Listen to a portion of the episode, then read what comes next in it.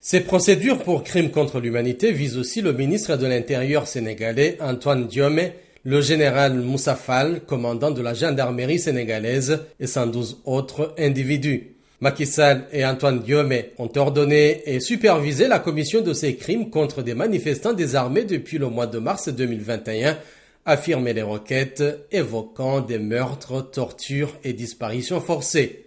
La plainte en France a été déposée devant le pôle crime contre l'humanité du tribunal judiciaire de Paris, alors que le président Macky Sall participe ce jeudi et demain vendredi à un sommet pour un nouveau pacte financier mondial. L'avocat français Juan Branco, l'un des avocats de M. Sonko, affirme avoir établi le meurtre de 50 personnes entre mars 2021 et juin 2023.